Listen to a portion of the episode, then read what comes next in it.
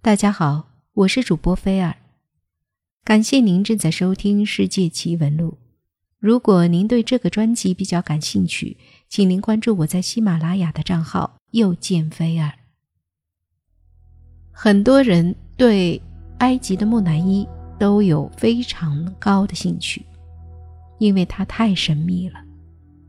公元前一千五百年前的埃及，有一位叫亚曼拉的公主。这位公主在埃及的历史上并不是非常有名的。当她在三千多年前过世之后，遗体便遵照古埃及的习俗，制成了木乃伊，葬在了尼罗河旁的一座墓室之中。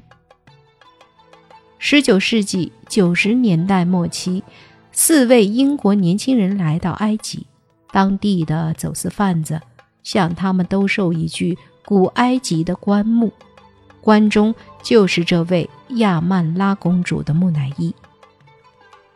四位英国人经过一番商议，由其中最有钱的那个人以数千英镑的高价买下了这具公主木乃伊。从此之后，这位在古埃及历史上默默无闻的公主，便给许多人带来了一连串离奇可怕的厄运。究竟是怎么回事呢？首先，买回木乃伊的那位英国人将棺木带回了旅馆。几个小时之后，没有人知道为什么，这位买主竟然无缘无故地离开了饭店，走进附近的沙漠里，从此消失了踪影，再也没有回来。第二天，他的一位同伴在埃及街头遭到枪击，受了重伤，最后。不得不将手臂切除。剩下的两个人也都先后遭到了厄运，其中一人回国后无缘无故的破产，另外一人则生了重病，最后沦落在伦敦街头贩卖火柴为生。这具神秘的木乃伊后来还是被运回了英国，但沿途依旧怪事不断。运到英国本土之后，买下这具木乃伊的是一位钟爱古埃及文化的富商。可是厄运并没有因此而结束。不久后，富商有三位家人在一场离奇的车祸中受了重伤，富商的豪宅也惨遭盗贼肆虐。在这场变故之后，这位富商迫不得已，只好将这具木乃伊捐献给了大英博物馆。亚曼拉公主的魔力还没有进大英博物馆，便已经开始出现了征兆。在载运木乃伊入馆的过程中，载货卡车失去了控制，撞伤了一名无辜的路人，然后两名运货工人将公主的棺木。抬入博物馆时，在楼梯间，棺木失手掉落，压伤了其中一个工人的脚，而另外一个工人则在身体完全健康的情况下，两天后无故死亡。而这麻烦才刚刚开始。亚曼拉公主的棺木后来被安置在大英博物馆的埃及陈列馆中。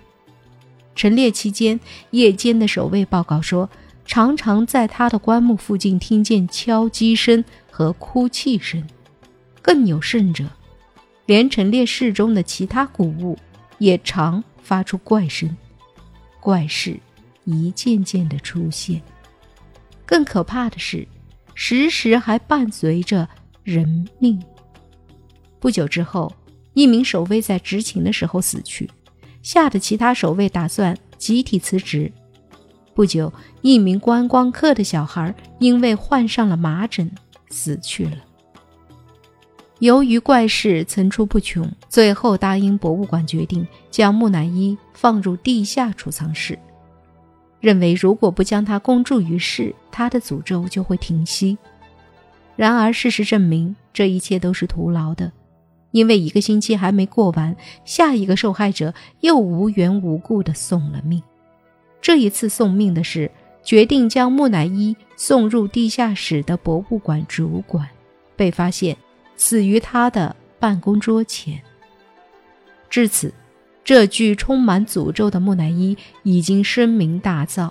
有一位报社的摄影记者特地深入地下室，为这具下了诅咒的木乃伊拍了一些照片进行报道。结果却在其中一张照片上洗出了十分狰狞恐怖的人脸，而且第二天人们发现这名摄影记者死于家中，原因是举枪自尽。但他为何要开枪自尽，没有人知道。不久以后，大英博物馆将这具木乃伊送给了一位收藏家。这位收藏家当即请了当时欧洲最有名的巫婆拉瓦茨基夫人为这具木乃伊驱邪。在经过了大量繁杂的驱邪仪式之后，拉瓦茨基夫人宣布这具木乃伊上有着大量惊人的邪恶能源，并且表示要为这具木乃伊驱邪是绝对不可能的事，因为恶魔将永存在他的身上。任何人都束手无策。最后，拉瓦茨基夫人给这位收藏家提出忠告：尽快将他脱手处理掉。但是到了这个地步，已经没有任何博物馆愿意接受亚曼拉公主的木乃伊了，因为在以往的十年的时间里，已经有二十人因为她而遭到不幸，甚至失去了生命。这具公主木乃伊。已经被这可怕的诅咒而声名远播了。故事至此并没有画上句号。不久以后，一位不信邪的美国考古学家不顾之前的可怕历史，仍然花了一笔可观的费用将它买下，并且打算将它安置在纽约市。一九一二年四月，这位亚曼拉公主的新主人亲自来护送她。将它运上一艘当时轰动造船界的巨轮。为了慎重起见，他还将它安置在船长室附近，希望它能安安稳稳地一路抵达纽约。您知道这艘巨轮的名字吗？亚曼拉公主最后上的这艘船，就是泰坦尼克号。我们再来听一听另一个美丽的传说。在《圣经·创世纪》中有这样一个动人的传说：亚当和夏娃偷吃禁果后，被逐出了伊甸园。他们繁衍了无数的子女，子女的后代也越来越多，逐渐遍布整个大地。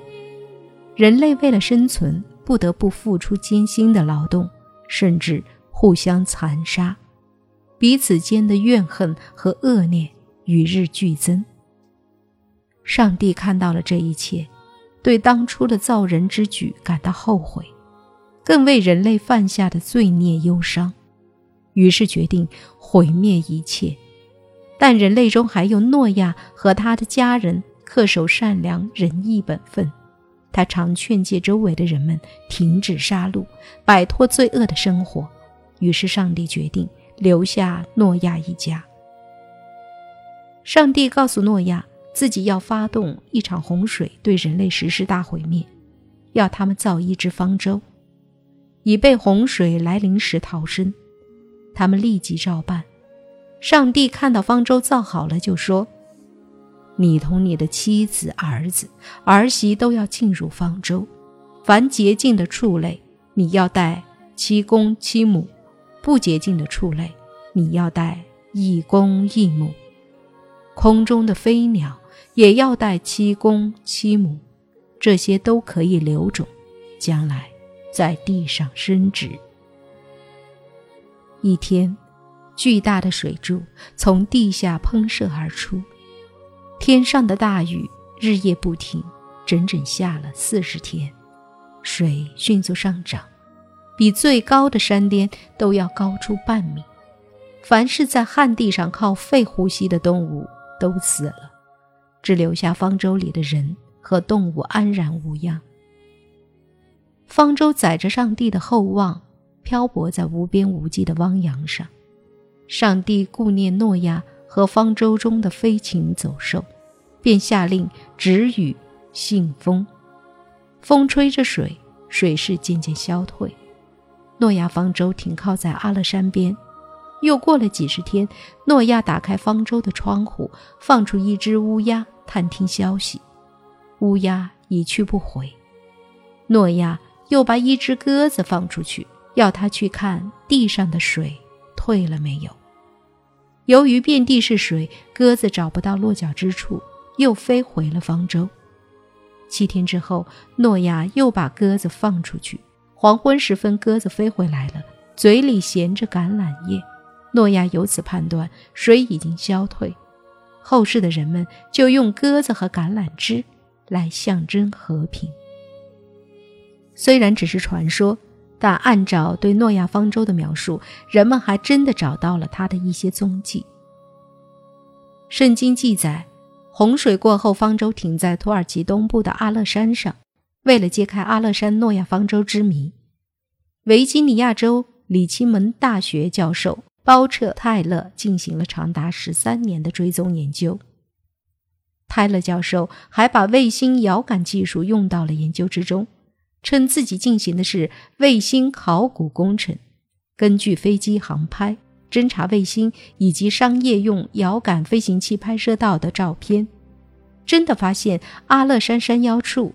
有一处几乎被冰川掩盖的不规则区域，引起了人们极大兴趣的是，它的长宽比例和诺亚方舟的长宽比例一样。泰勒说，遥感卫星拍摄的高清晰照片是新的重大进展。他的目标十分明确，那就是要综合所有的照片，解开阿勒山之谜。而且要经得起科学家、影像专家和其他专家的检验。